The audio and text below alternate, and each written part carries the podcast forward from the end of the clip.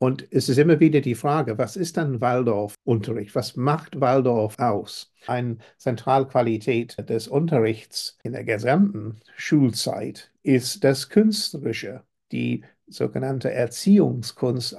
Und dazu gehört natürlich auch sehr viel handwerkliches Können, immer im Dienste eine höhere Zielsetzung.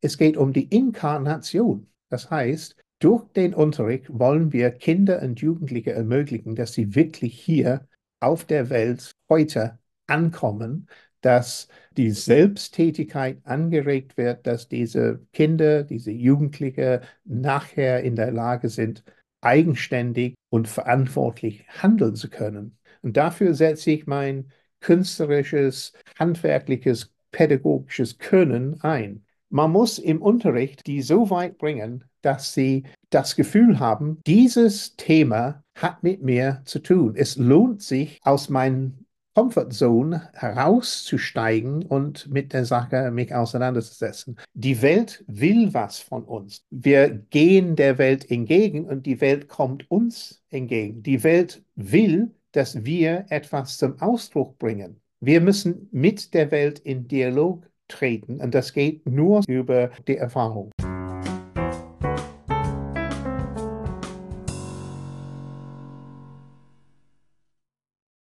Willkommen beim Waldorf Lern Podcast Gegenwart hören, Zukunft gestalten. Mein Name ist Ulrike Sievers und ich bin seit 25 Jahren begeisterte Waldorflehrerin und ebenfalls in der Aus- und Weiterbildung von Waldorflehrkräften tätig. In diesem Podcast unterhalte ich mich mit Menschen über die Frage, wie eine zeitgemäße und zukunftsfähige Bildung heute aussehen kann. Ausgangspunkt sind unsere Beobachtungen und Erfahrungen der Gegenwart aus denen sich dann Ideen für die Gestaltung der Zukunft ableiten lassen. In diesem Gespräch mit Martin Rawson steht der Begriff der Erziehungskunst im Mittelpunkt und wir werden uns darüber unterhalten, was es dann eigentlich heißt, künstlerisch zu unterrichten. Was sind künstlerische Elemente im Unterricht? Und welches Handwerkszeug braucht eine Lehrkraft, um Erziehungskünstlerin werden zu können? Dabei interessiert uns auch die Frage, was Lehrende über das Lernen verstehen müssen, um einen Unterricht so zu gestalten, dass er Schülerinnen und Schüler zu transformierenden Lernprozessen einlädt. Ich freue mich, dass Sie und du dabei seid, liebe Hörerinnen, und hoffe, dass unser Dialog auch euch zu neuen Gedanken inspirieren kann. Natürlich freue ich mich wie immer über eure Zuschriften, Kommentare und vielfältigen Sichtweisen zu diesem Thema an waldorflernt.web.de. Herzlich willkommen, Martin, zum Waldorf Lern Podcast. Danke. Die Idee zu unserem heutigen Thema leitet sich ja aus einer internationalen Online-Fortbildungsreihe ab, die im Rahmen des Projektes UPSWE organisiert wird. Und ich würde dich bitten, als Einstieg uns kurz etwas über das Projekt zu erzählen und dann den Zusammenhang zum Thema Erziehungskunst zu erläutern. Ja, gern. Also es gibt ein Erasmus-Projekt mit Vertretern aus fünf verschiedenen europäischen Ländern und äh, das Oberthema oder die Zielsetzung dieses Projekts ist ein Netzwerk von tätiger Waldorf-Lehrkräften, äh, die in der Oberstufe arbeiten, äh, aufzubauen, aus der Wahrnehmung heraus, dass die Waldorf-Qualität in der Oberstufe droht verloren zu gehen. Das bezieht sich nicht besonders auf Deutschland, aber so allgemein in Europa, wo es sehr wenig Ausbildung für Waldorf-Lehrkräfte für die Oberstufe gibt. Und es ist immer wieder die Frage, was ist dann Waldorf-Unterricht? Was macht Waldorf in der Oberstufe aus?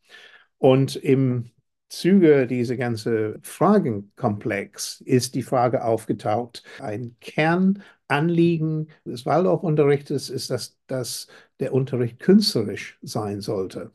Und darauf haben wir das im Oberstufe, wobei Oberstufe definiert wird als ab der siebten Klasse.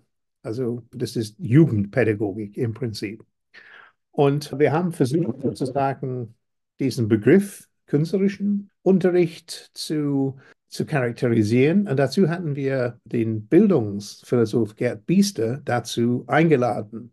Nicht, weil er Waldorf-Experte ist, sondern weil er über die Bedeutung äh, des Künstlerischen und des Ästhetischen im Allgemeinen in der Schulpädagogik geschrieben hat. Und äh, das war sehr einleuchtend. Aber die Frage bleibt, wir haben ja keine endgültige Lösung gefunden, aber es ist klar, dass eine Zentralqualität des Unterrichts, ob in der Oberstufe oder eigentlich in der gesamten Schulzeit, ist das Künstlerische, das die sogenannte Erziehungskunst ausmachen soll.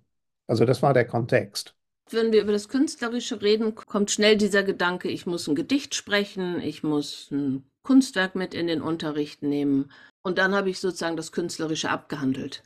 Aber hinter diesem Begriff Erziehungskunst verbirgt sich ja mehr als diese Short-Version von Kunst im Unterricht. Könntest du zu diesem Begriff Erziehungskunst nochmal ausführen, was sich da eigentlich hinter verbirgt? Oder künstlerisches Unterrichten? Ja, also der Begriff bei Steiner ist sehr umfassend. Also man könnte sagen, er legt Wert darauf, dass der Unterricht nicht ähm, zu stark strukturiert ist, dass es nicht vorprogrammiert ist, dass es aus einem kreativen, schöpferischen Prozess entsteht, dass die Lehrperson den Unterricht bewusst gestaltet mit bestimmten Zielsetzungen und das kann man nicht in einer standardisierten Form machen. Leider hat aus dieser Idee auch eine sehr strukturierte, standardisierte Form äh, sich ergeben.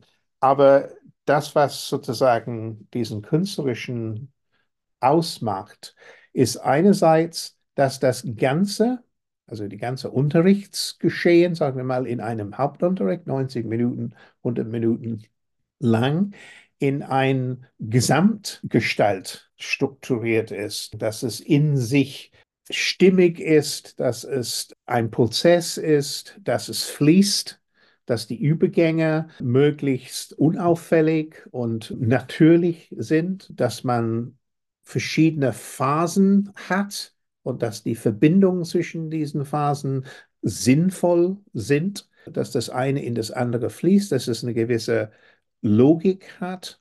Und dazu gehört natürlich auch äh, diese klassische Idee mit Musizieren, mit Gedichte rezitieren und so weiter. Aber das ist nicht das, was es künstlerisch ausmacht, weil man kann singen, musizieren, rezitieren und so weiter alles in einer sehr unkünstlerischen Art und Weise tun. Es ist, glaube ich, diese Idee der äh, Gesamtstruktur, also die Gestalt des Unterrichts auf der einen Seite und dass eine Person, ich glaube, Steiner hat sehr stark an eine Person gedacht, also Klassenlehrerinnen gestalten das aus ihrer Persönlichkeit, aus ihren Erkenntnissen der Pädagogik und so weiter.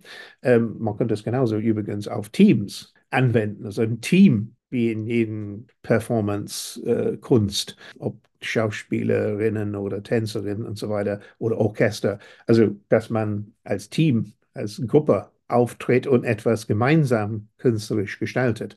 Diese romantische Vorstellung von einzelnen Künstlerinnen, also Lehrerin als Künstlerin, ist, glaube ich, äh, nicht das Entscheidende, weil äh, als Metapher passt es eigentlich gar nicht hin diese einsame Künstlerin schafft ein Kunstwerk. Was ist dann das Kunstwerk? Das ist ein, höchstens ein Sozialkunst, dass etwas geschieht.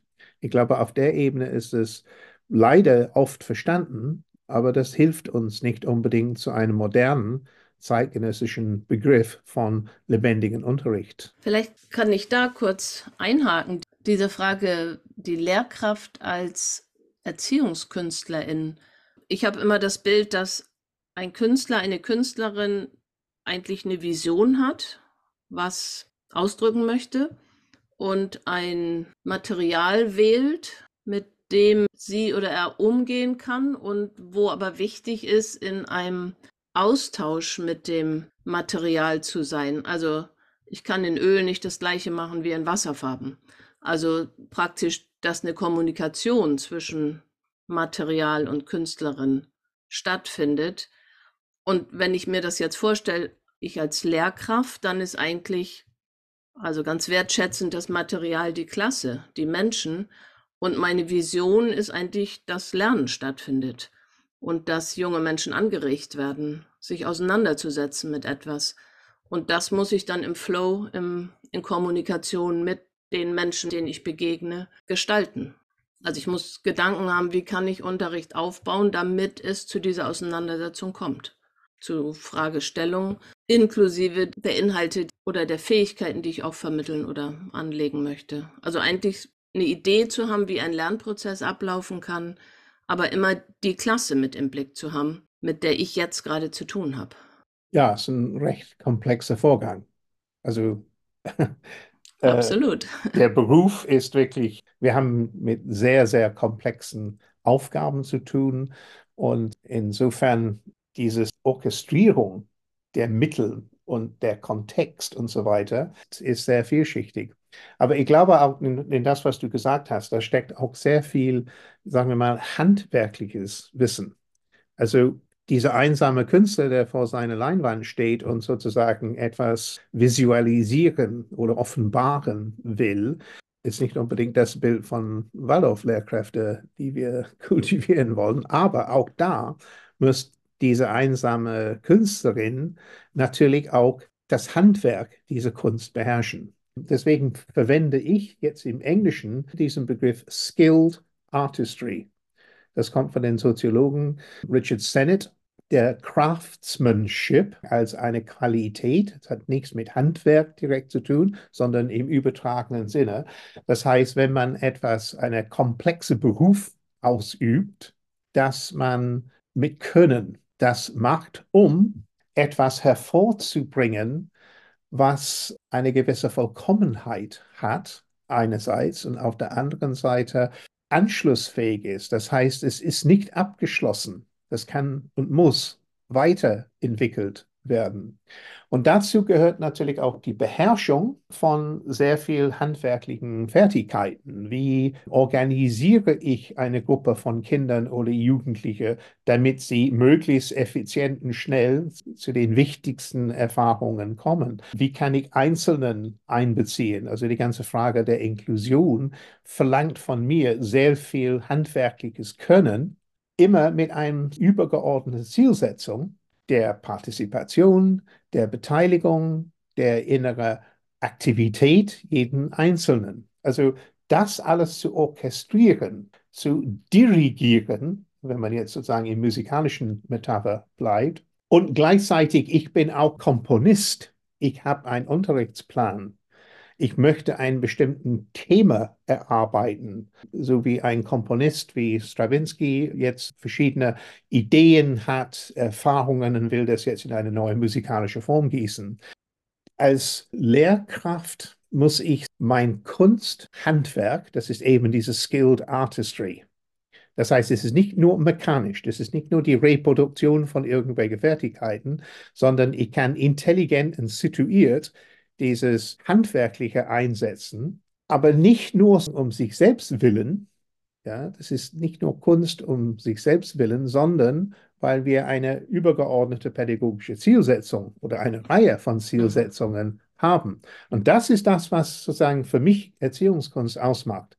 Wie kann ich mein Wissen, mein einverleibte Kompetenz, weil ich kann das ja, ich muss das sozusagen spontan, intuitiv anwenden. Ich muss es können im wahrsten Sinne des Wortes. Ich kann sozusagen die Werkzeuge in die Hand nehmen und ich weiß, wie ich mit diesem Werkzeug umgehe. Und das Material kann man auf verschiedenen Ebenen verstehen. Inhalt des Unterrichts, aber auch sozusagen wir als Sozialform zu gestalten. Das muss ich immer im Dienste eine höhere Zielsetzung. Wie Biester sagt in seinem Gesprächsbeitrag, einerseits es geht um die Inkarnation.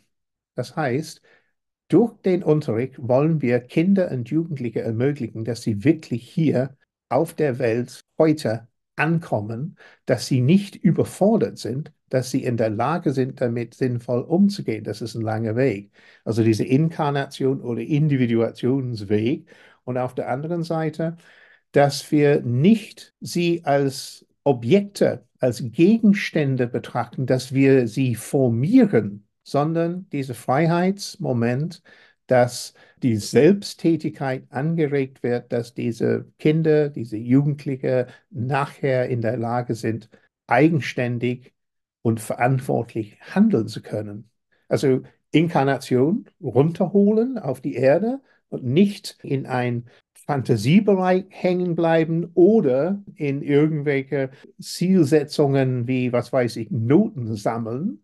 Schule geht viel um Leistungsergebnisse bringen und dokumentieren und so weiter, sondern richtig in eine Situation kommen, wo diese jungen Menschen eine Weltbegegnung haben können. Und was rauskommt, das Ergebnis ist offen das Ergebnis offen. Bildung ist Ergebnis offen. Das mhm. ist sozusagen, das ist die höhere Zielsetzung. Und dafür setze ich mein künstlerisches, handwerkliches, pädagogisches Können ein.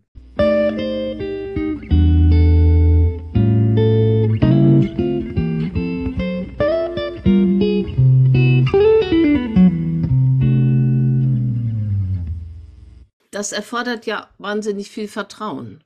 Also Vertrauen in mich als Künstlerin, aber auch Vertrauen in die Jugendlichen, dass wenn sie ihr eigenes Potenzial entwickeln, ihre eigene Individualität, dass das richtig ist, was sie entwickeln. Das braucht diesen offenen Raum, dass ich das nicht planen kann. Was wir gerade, wenn wir so auf Prüfung gucken, da werden ja viele ein bisschen nervös, diese Freiräume zu schaffen. Es braucht auch, was du vorher gesagt hast, diese Methodenkenntnis. Also welche Methoden wende ich denn an, damit das so entstehen kann und welche Methode ist wann für wen richtig. Aber es braucht ja auch noch, du hast es mal gesagt, äh, Unterricht ist Kunst, Handwerk und Wissenschaft. Es braucht ja auch noch dieses Wissen dazu, wie Entwicklung funktioniert, wie Lernen vor allem auch funktioniert. Also wenn wir sagen, Lernen ist ja ein Transformationsprozess, dann brauchen wir als Lehrkräfte ja auch ein gutes Verständnis dafür, wie Lernen überhaupt abläuft, welche Prozesse da eigentlich zugehören, damit wir dann mit den Methoden und unserer Zuversicht, unserem Respekt, dass wir das alles zusammenbringen können in einfließenden Unterricht. Ja, pädagogische Kunst, pädagogisches Handwerk und pädagogische Wissenschaft hängen natürlich zusammen. Wissenschaft im Sinne von verstehen und erklären können, das, was ich tue oder das, was ich vorfinde. Das heißt, dass ich in der Lage bin zu interpretieren, also die pädagogische Phänomene, äh, die ich sozusagen im Unterricht begegne und im Umfeld des Unterrichts begegne, und dass ich mögliche Erklärungen habe für die Phänomene. Also das heißt Theoriebildung ich muss es auch lesen können. Also zu diesem Handwerk gehört natürlich eine fortlaufende Forschungsaufgabe zu lesen, wie die Kinder sind, wie die Jugendlichen sind.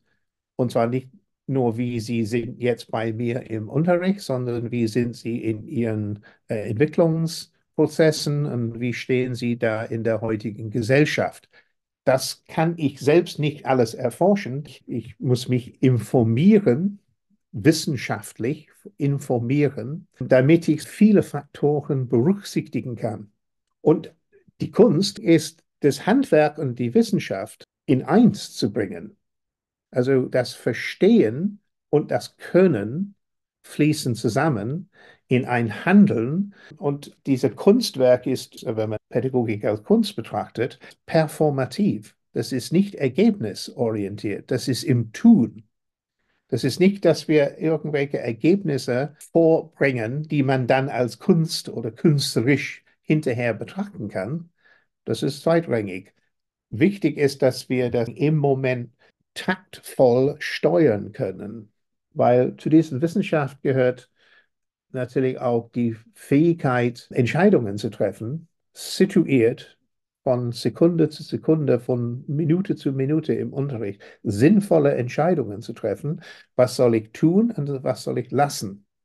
Und das ist sozusagen ein Können, das nicht nur aus der gegebenen Situation zu beurteilen ist, sondern in einem umfassenderen Kontext, also zielsetzungsmäßig.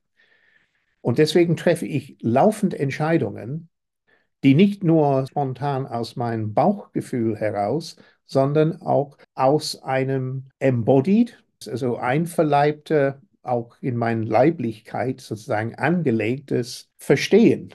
Ja, und aus diesem Moment heraus, da spielt ja jetzt auch sozusagen diese Frage der Improvisation eine Rolle. Also ich glaube, deshalb ist auch dieses Clowning, diese Improvisationskunst so wichtig, dieses Vertrauen, dass eben auch aus dem Dialog was entsteht. Andererseits, dass ich mich auch im Dialog mit den Schülern nicht verliere. Also, dass ich schon noch weiß, wo das Ganze richtungsmäßig hin soll, aber die Freiheit auch habe, auf die Schülerinnen und Schüler zu reagieren und unter Umständen meinen Plan auch anzupassen. Ich fand das bei Gerd Biester so spannend, dass er sagte, wir müssen uns eigentlich immer neu erfinden. Also es ist keine Stunde wie die andere und es ist nicht eine Epoche genauso wie die Epoche im Vorjahr. Ich erlebe das sehr stark, dass jede Klasse einfach unterschiedlich ist. Und wenn ich jetzt reingehe in eine Englisch-Epoche, merke ich unter Umständen nach zwei Tagen, dass ich eigentlich meine Ideen anpassen muss, weil für diese Gruppe was anderes jetzt richtig ist. Ohne dass ich aus den Augen verliere, dass ich schon einen gewissen Plan habe, was wir machen möchten. Ja, das ist interessant, diese Vertrauensidee. Es ist nicht blindes Vertrauen. Ich gehe da nicht rein in der Hoffnung, dass irgendwelche Engel meinen Blick auf das Wesentliche lenken werden, sondern ich werde meinen Blick auf das Wesentliche lenken versuchen. Und deswegen brauche ich natürlich auch Vertrauen in äh, meine eigene Urteilsvermögen und Kompetenzen und Erfahrung und, und, und, und. Aber trotzdem muss ich vertrauen, dass die Schülerinnen und Schüler mir etwas offenbaren werden, die ich nicht verstehe. Damit habe ich nicht gerechnet. Es überrascht mich oder es fordert mich heraus. Also insofern dieses Vertrauen ist ganz wichtig. Und Improvisation, ich glaube, es sind verschiedene Schichten der Improvisation. Es gibt die Improvisation, wo ich überlebensmäßig eine unvorhersehbare Situation bewältige. Ich blamiere mich nicht zu sehr. Das ist sozusagen Überlebensimprovisation. Eine andere Improvisation ist, wenn es fließt, dass ich und Klasse oder genug von den Individualitäten in der Klasse, wir haben so gemeinsam ein Niveau gefunden, wir haben so ein Thema, wir fließen in eine Richtung. Und Improvisation gehört auch die Fähigkeit mitzugehen und möglichst unauffällig zu lenken, Kurs zu halten, wahrzunehmen, dass individuelle Schülerinnen und Schüler auch selbst das lenken, weil sie bewusst oder unbewusst Möglichkeiten sehen und versuchen das Ganze auch dahin zu lenken. Ich muss intuitiv entscheiden, wenn man intuitiv entscheiden kann, gehe ich da mit oder ist das, äh, lenkt das zu sehr ab oder vielleicht bringt das in einen neuen Bereich also das sind so Momente, wo ich ständig improvisieren muss, im Mitgehen, im Lenken. Und dann gibt es, glaube ich, eine, eine dritte Ebene, kann man sagen, jetzt habe ich drei Ebenen der Improvisation erfunden. Also eine höhere Ebene der Improvisation ist diese Wahrnehmung oder dieses Gefühl zu haben, diese Intuition zu haben, dass etwas geschieht, was eigentlich ganz wichtig ist. Und das kann sein, dass es gar nicht äh, auf dem Plan war oder lenkt es total ab, aber ist noch wichtiger als unsere Unterrichtsrichtungen, sondern das sind so persönliche menschliche Begegnungen oder man kommt auf Ideen oder es entwickelt sich etwas. Und das ist eine Ebene der Improvisation, wo ich nicht improvisiere, sondern ich erkenne, dass etwas improvisiert wird also der Klassengeist handelt, signalisiert. Einzelne Individuen im Klassenverband greifen das, nehmen das auf. Oder das Umgekehrte ist, sie blockieren das, die stören und so weiter. Und dann muss ich diese obere Intuition haben, was bedeutet diese Störung. Und insofern, ich muss mich vertrauen, dass ich im Vorfeld, aber auch im Nachhinein in der Reflexion diese Momente für möglich halte und dass ich meinen Stand, meine Steuerfunktion nicht völlig aus der Hand gebe, wenn ich da stehe. Und das ist eine Improvisationskunst. Das ist ja auch oft die Sorge, glaube ich, gerade von Lehrkräften, die noch nicht so lange dabei sind, dass ihnen was entgleitet.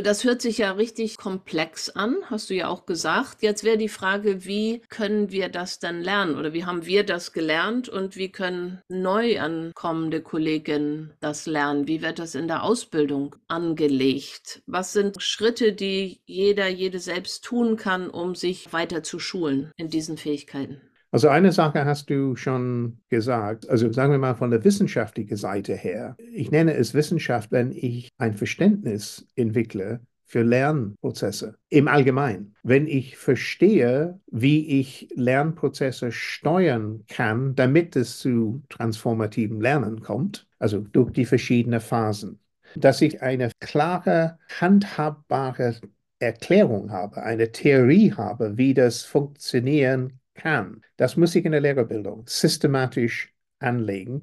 Dann natürlich erfahre ich, dass die Wirklichkeit wesentlich komplexer ist und das Unterricht nicht so schön in drei oder sieben oder wie immer wie viele Schritte sich gestaltet. Und trotzdem muss man eine Landkarte haben. Man muss eine Orientierung haben. Also wenn ich wirklich verstehe, was Lernen ist, und ich glaube, das ist der Grund, warum wir die anthroposophische Anthropologie, also Menschenkunde. Menschenkunde soll uns eigentlich befähigen, das Verhältnis Geist, Seele, Leib im pädagogischen Kontext in den verschiedenen Altersstufen ablesen zu können. Und zwar theoretisch. Das ist ein allgemein Menschenkunde. Das ist nicht die Menschenkunde diesen einzelnen Kindern oder auch die Menschenkunde meiner Klasse. Ja, das kann ich nicht. Aber ich muss sozusagen ein Idealtypus haben, als Orientierung. Und das muss man einfach theoretisch anlegen. Zweitens, man muss es üben. Man muss es trocken üben oder in geschützten Rahmen üben. Es nützt nicht, Leute in die volle Verantwortung in die Klassen zu schmeißen, in der Hoffnung, dass sie schwimmen lernen, weil das werden nur die Naturtalente können und Naturtalent ist zeitlich begrenzt. Das ist irgendwann mal aufgebraucht. Die, die kein Naturtalent haben, müssen das mühsamer erwerben. Das heißt, sie müssen die Möglichkeiten haben, Elemente des Unterrichts übend zu gestalten. Vor anderen Studierenden im Seminar. Einfach vorspielen erstmal. Und zwar nicht nur einmalig oder zweimalig, aber so, dass man wirklich dieses Handwerk anlegt. Mein Ideal wäre, dass man das intensivst in den geschützten Raum einer Seminartätigkeit, also jetzt sozusagen ein bisschen befreit vom Alltagsstress. Das ist ein anderer Stress, aber das ist nicht Alltagsstress. Und dann ein vorsichtiges Eintauchen in der Praxis, wo man das versucht wiederzuerkennen und gleichzeitig versucht selbst zu gestalten. Also ich halte nichts von Studierenden, die nur im Unterricht da sitzen und gucken, wie die Meisterin das macht, weil ich werde das auch nachher anders machen müssen, weil ich diese Person nicht bin. Wir erwarten nicht, dass alle pädagogischen Künstlerinnen gleich sind. Wir sind höchst individuell. Aber wir benutzen dieselben Werkzeuge. Deswegen ist mit Unterstützung und Unterstützung heißt nicht unbedingt vom Experten. Also manchmal glaube ich, dass zwei Unerfahrenen zusammen im Team sich gegenseitig unterstützen, mehr lernen werden als dieses asymmetrische Meister-Lehrling-Verhältnis. Weil zwei, die suchen, können sich gegenseitig helfen, werden wahrscheinlich mehr Unterrichtssituationen länger überleben, weil sie sich gegenseitig unterstützen und weil sie ständig im Dialog sind miteinander. Die reden, was hätten wir da machen müssen oder in der Situation, warum hast du da sofort, ja, und zwar nicht in dieser Asymmetrie macht es so, wie ich meine, ist, ist richtig, sondern was war unsere Zielsetzung noch einmal? Ja, wir wollten, dass die dahin kommen und wie ist es gelungen, an welcher Stelle ist es schiefgelaufen? Also Analyse. Also Fallstudien systematisch analysieren, nicht wertend, sondern entdeckend, welche Vorgänge, welche Prozessen hatten wir im Griff, welche nicht und so weiter. Das wäre jetzt ja auch ein gutes Beispiel dafür, wie Kolleginnen und Kollegen, die schon im Unterrichten sind und trotzdem das Gefühl haben, sie bräuchten da eigentlich noch eine Auffrischung oder noch eine Unterstützung, also wie gerade so Teambildung, Hospitation beieinander, miteinander im Unterricht, vielleicht auch mal Sachen gemeinsam zu machen, einfach eine große Hilfe sein kann. Im Dialog sich auszutauschen. In die Richtung gehen ja auch viele unserer Angebote, also auch in Online-Gruppen, sich über die eigene Schule hinaus mit Kolleginnen zu treffen, sich auszutauschen und gemeinsam zu reflektieren und sich auch gegenseitig Hilfestellung zu geben. Das wäre jetzt auch, was man im laufenden System, also als Fortbildung empfehlen kann. Ich glaube, alle diese dezentralisierte, nicht hierarchische Formen des Austausches sind unglaublich wichtig. Das ist nicht nur die Blinden führen die Blinden, sondern das ist ein ganz anderer Prozess. Was wir alle zuerst überwinden müssen, ist dieser Perfektionismus, diese Annahme, man hat es, oder man kann das oder nicht, die Gefahr, dass man versagt, dass man sich blamiert und so weiter, die sind unglaublich stark. Also unsere Leistungsgesellschaft sozialisiert uns zum Erfolg. Und Waldorf, weil es eben so hochgegriffen ist, du bist ja Waldorf-Künstlerin, ja, und wenn du die nicht mal irgendwie zur Ruhe bringen kannst, dann bist du hoffnungsloser Versager. Ja, und das musst du dann verstecken, etc., etc., etc eine Frage der institutionellen Haltung. In der Waldorfpädagogik, es fehlt das, was in fast allen anderen Berufen hat, also Human Resources. Human Resources, HR, hat die Funktion, Leute auszusuchen, sie einzuarbeiten, so zu begleiten, dass die auf dem Laufenden bleiben, ihnen zu unterstützen, sich fortzubilden, etc., etc., etc. Dass jemand das in der Hand hat und mhm. Hilfestellung leistet, wo es und wann es notwendig ist, weil das, man investiert in Menschen. Man möchte ja. nicht, dass die Leute nach drei, fünf Jahren ausgebrannt sind und dann die Schule wechseln, weil sie das nicht mehr aushalten können und versuchen dann eine neue Stelle. Vielleicht gelingt es. Mhm. Aber das ist sowas von ineffektiv. Das ist ja eigentlich Personalentwicklung, was sich ja mehr und mehr auch in Waldorfschulen etabliert. Aber oft ist ja auch das Problem eben, also Resources, auch diese Räume zu schaffen, wo auch tätige Lehrkräfte jetzt noch auf Fortbildung gehen zum Beispiel oder sich einen Raum schaffen, um sich gegenseitig zu hospitieren.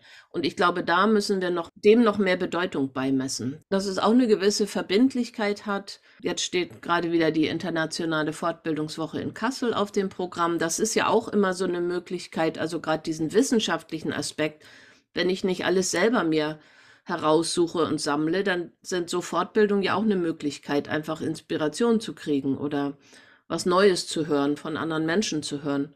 Und dass wir da einfach noch mehr Bewusstsein entwickeln, dass in der Personalentwicklung das so eine wichtige Rolle spielt. Ja, aber ich glaube, die Waldorfpädagogik in Deutschland auf jeden Fall hat sich in eine verunsicherte Phase manövriert. Die Waldorf-Qualität wird in Frage gestellt. Vieles wird in Frage gestellt. Vieles, also die, die Ansprüche werden anders. Das ist das Thema bei diesem Erasmus-Projekt, dass wir versuchen zu identifizieren, was ist dann Waldorf-Qualität und wie kommt man dahin, weil es einfacher ist, nicht Waldorf-Methoden anzuwenden. Und letzten Endes, es wird nicht mehr erwartet. Es hängt auch mit Schulleitungsfragen zusammen. Äh, es hängt auch mit Existenzängste, dass Leute Sorge haben, dass die ihre Stelle verlieren. Und es hängt auch mit der Generation, die eigentlich sich nicht aufopfern wollen für Schule oder für Waldorf-Idealen, wie frühere Generationen das vielleicht das gemacht haben, sondern sie wollen Zeit mit der Familie, Zeit mit ihren eigenen Kindern, Zeit für ihren Projekten, ob das Fitness ist oder Naturkunde oder keine Ahnung was. Aber keiner will in den Ferien sich fortbilden, weil erstens ist die Notwendigkeit nicht da und zweitens man will was dann anders machen. Aber Gen ich glaube, das ist etwas, das muss man berücksichtigen. Deswegen ist es so wichtig, Formen zu finden, die es Menschen leichter machen, in diesen Prozess einzutreten, zum Beispiel genau. Online-Angebote. Genau, und im Prinzip ist ja auch dieses sich nicht auch aufopfern wollen, auch in gewisser Weise gesund. Es muss eine gute Balance geben. Und es muss sozusagen, glaube ich, dazu kommen, zu festzustellen, dass Fortbildung letztendlich das Leben einfacher macht. Also es scheint erstmal ein Obendrauf zu sein, aber letztendlich qualifiziert es uns ja auch.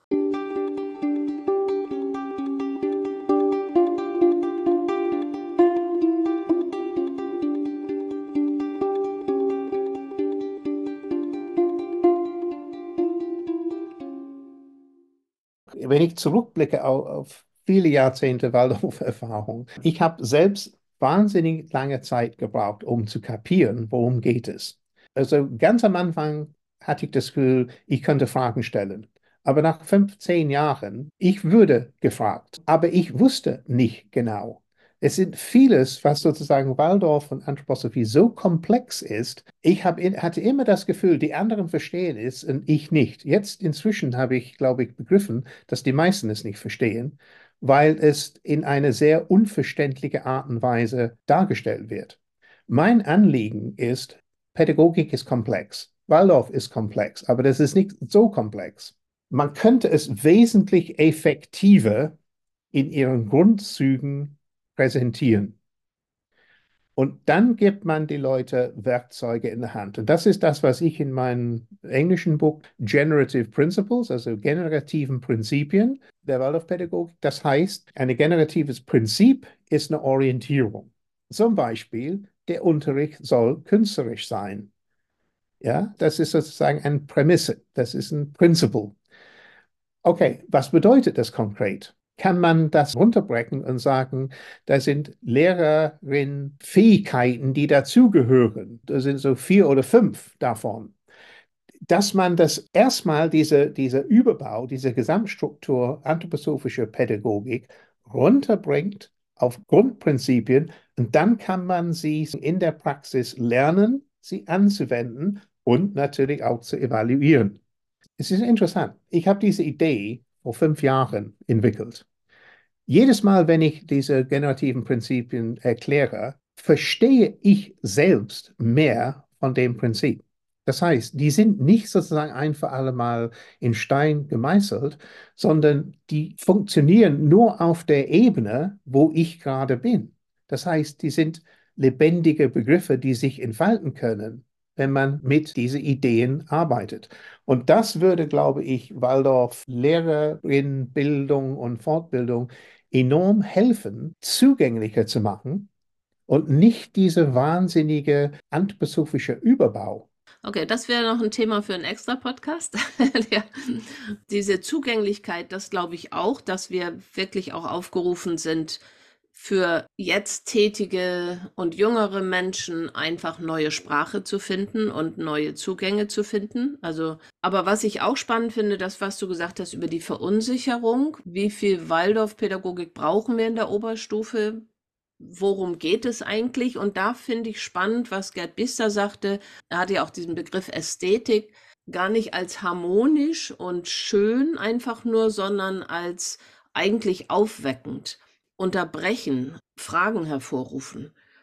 Und er kommt ja nun gar nicht aus der Waldorf-Welt, auch wenn er damit Verbindung hat, aber einfach auch als Notwendigkeit, was brauchen Jugendliche heute, damit sie eben hier inkarnieren können. Und das fand ich einfach einen wahnsinnig spannenden Aspekt. Ja, ist auch interessant, dass er mit seiner Ästhetik, er geht zurück auf Herbert. Und Steiner hat nicht besonders positiv über Herberts Einfluss äh, gesprochen. Insofern war das schon ein bisschen auch ein Aufwacherlebnis. Aber wenn man jetzt Herberts Frühwerk über Ästhetik anguckt, das hatte ich gleich nach dem Gespräch mit ihm gemacht, das ist wirklich sehr interessant. Es geht eben genau darum. Erstmal Ästhetik, dass man sinnlich, also über die direkte Erfahrung etwas erlebt, die einem erstmal als nicht verständlich. Das ist keine ästhetische Erfahrung, wenn ich das gleich erkenne und möge sogar. Also leider ist das Wort ästhetisch, hat das eben diese Bedeutung bekommen. Also ästhetisch ist etwas, was mir gefällt. Es geht hier darum, eine umbildende Erfahrung so mein Kollege Jürg Söderberg würde das benennen, eine umbildende Erfahrung. Das heißt, eine Erfahrung, die mich aus der Bahn wirft, das mich herausfordert oder mich einlädt, mich mit der Sache auseinanderzusetzen. Also Gerd Biester hat immer wieder gesagt, die Welt will was von uns. Die Welt ist gewissermaßen stumm geworden. Also das ist die Entzauberung. Die Welt ist stumm, braucht dringend, dass wir mit unserem Bewusstsein, wir gehen der Welt entgegen und die Welt kommt uns entgegen. Die Welt will, dass wir etwas zum Ausdruck bringen. Also wir müssen mit der Welt in Dialog treten und das geht nur über die Erfahrung.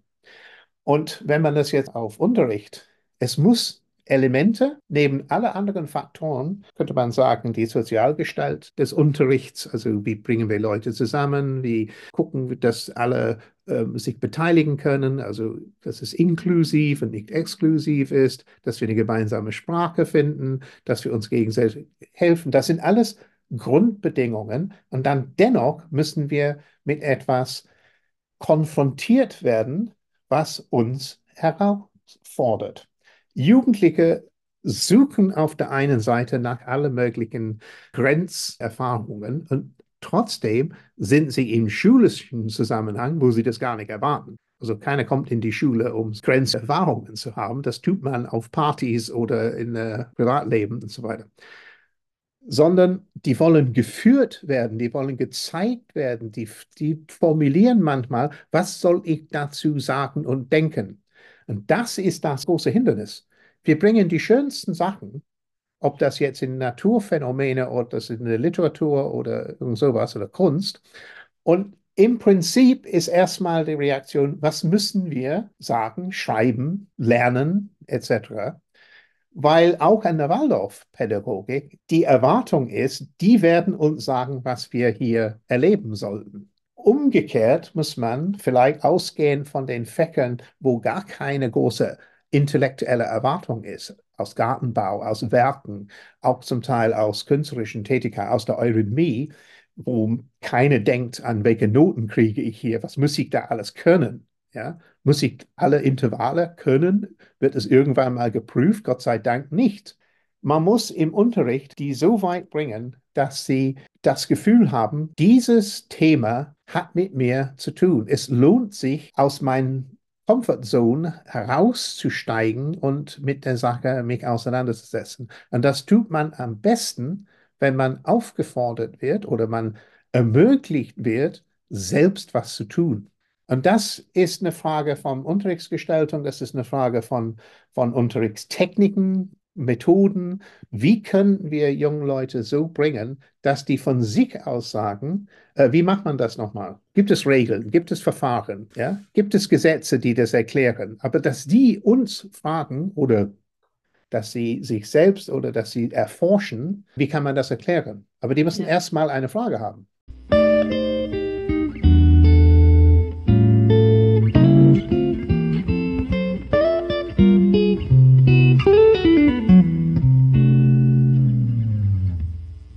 Glaube, das ist auch wichtig, dass sie auch lernen, Fragen zu formulieren. Also ich weiß, am Anfang meiner Tätigkeit bin ich dem begegnet, ich müsste die latenten Fragen der Jugendlichen wissen, aber eigentlich muss ich sie auch befähigen, ihre Fragen zu stellen. Also selber sich damit auseinanderzusetzen, welche Fragen habe ich dann überhaupt, was sie dann ja auch befähigt, in unserer Welt besser umzugehen. Aber das wäre auch nochmal ein extra Thema. Also gerade jetzt mit ChatGPT kommen wir ja auch dahin, dass es eigentlich darum geht, Fragen zu stellen. Fragen zu formulieren, dass das eigentlich eine ganz wichtige Qualität ist. Und wie organisiere ich die Informationen, die ich habe, ja. äh, damit es sozusagen meine Fragestellung entspricht? Genau, also ich, ja. Informationen mhm. habe ich eine Menge, ja. aber wie sortiere ich das, nach welchen Kriterien? Darum geht es. Und die mhm. Kriterien mhm. sind nicht nur, um objektive externe Fragestellungen zu beantworten, sondern vor allem die biografischen Fragen. Also was mich bei dieser Sache bewegt, mhm. warum ist es mir wichtig oder müsste es eigentlich wichtig sein? Genau, da haben wir wieder dieses Dialogische, was, glaube ich, auch eben in der Lehrerinnenbildung, Weiterbildung so wichtig ist, dass, dass gerade wenn ich schon tätig bin, ich finde, was sind dann meine Fragen? An welchen Fragen will ich dann forschen? Da kommen wir jetzt auch in den Bereich der Praxisforschung. Was ist eigentlich meine Frage, die ich mit der ich mich auseinandersetzen will. Und wie kann ich den Dialog nutzen, auch den Online-Dialog, um einfach Menschen zu begegnen, das miteinander zu tun. Jetzt haben wir ja einen ganz großen Bogen geschlagen. Hast du noch irgendwas, was dir jetzt noch so im Kopf rumgeht, was du gerne noch abschließend also sagen ich, möchtest? Ich, ich, würde nur noch mal ähm, wiederholen, bestätigen, dass äh, dieses künstlerisch nicht für sich allein steht, sondern erstens, es dient einer Zielsetzung. Es dient bestimmte Zielsetzungen der Waldorfpädagogik, die man immer wieder neu formulieren muss. Natürlich, wir haben ja Aufgaben, die jungen Menschen zu qualifizieren. Wir haben auch die Aufgabe, dass sie sozial fähig und interkulturell fähig werden. Das sind die Sozialisierungs. Aber wir haben auch die, die Aufgabe, die zentrale Aufgabe, diesen jungen Menschen als verantwortlichen, selbstkompetenten, sozial verantwortlichen äh, Personen sich zu bilden. Eigentlich in jedem Unterrichtsstunde muss ich denken, diese drei Zielsetzungen der Sozialisierung, der Qualifizierung und der Subjektwerdung oder Entwicklung der Person, was tue ich in diesem Unterricht, um diese drei Bereiche zu aktivieren? Und das ist an sich ein Kunst. Und dass man zweitens das Handwerk dazu lernt. Das hört nie auf. Man kann ja nach 40 Jahren immer neue äh, Methoden lernen und auswerten und variieren. Also dieses Werkzeugkiste muss ich sozusagen haben, um Räume zu schaffen für diesen Prozessen. Und ich muss auch verstehen können, was das alles ist. Also die Wissenschaft im Sinne von ein Verstehenswissenschaft. Ich mache das nicht nur, weil ich das immer gemacht habe und ich mache es auch nicht nur, weil es funktioniert. Ich müsste eigentlich wissen, warum funktioniert das oder nicht. Oder sonst kann man das natürlich nicht verbessern. Ja? Wenn man nicht weiß, wie eine Lerntheorie mir helfen kann, Unterricht zu gestalten. Ich kann Unterricht gestalten, aber ohne Lerntheorie, das ist ein bisschen willkürlich. Insofern, diese drei Ebenen müssen in der Lehrerbildung angelegt werden und müssen durch die kollegiale Zusammenarbeit fortgesetzt werden. Und weil wir nicht irgendwohin nach Stuttgart oder Donach äh, immer hinpilgern müssen, das können wir online machen. In einer, einer Stunde, äh, einen späten Nachmittag mit sechs, sieben Kolleginnen im Austausch. Es ist impulsierend, man lernt und man kommt voran. Ja, vielen Dank für die Zusammenfassung, für die Werbung für Online und überhaupt auch für das Gespräch. vielen Dank. Da waren viele spannende Gedanken drin und ich hoffe, dass es viele Kollegen dann inspiriert, sich weiter auf dem Weg zu bewegen. Ja, gern. Vielen Dank für das Gespräch.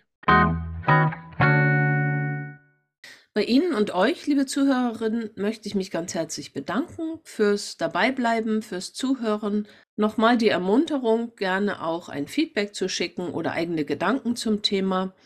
Und ich lade euch natürlich auch ein, euch auf der Waldorf Lernt Seite und bei Eleva, also bei den Online-Kursen, umzuschauen und zu informieren, was es dort gibt, was euch weiterhelfen könnte Ihr findet in dem Text zu diesem Podcast die entsprechenden Links dazu und auch einige Hinweise für interessante Kurse. Es gibt auch einen Kurs zum Lernen in der Oberstufe. Vielleicht sehen wir uns auch bei einem der Waldorf Lernt Online-Sprechstunden wieder und könnten dann tatsächlich diese Gedanken auch in einem Gespräch fortsetzen. Ich wünsche euch einen schönen Tag, einen schönen Abend, eine gute Woche und sage Tschüss, bis zum nächsten Mal. Eure Ulrike Sievers.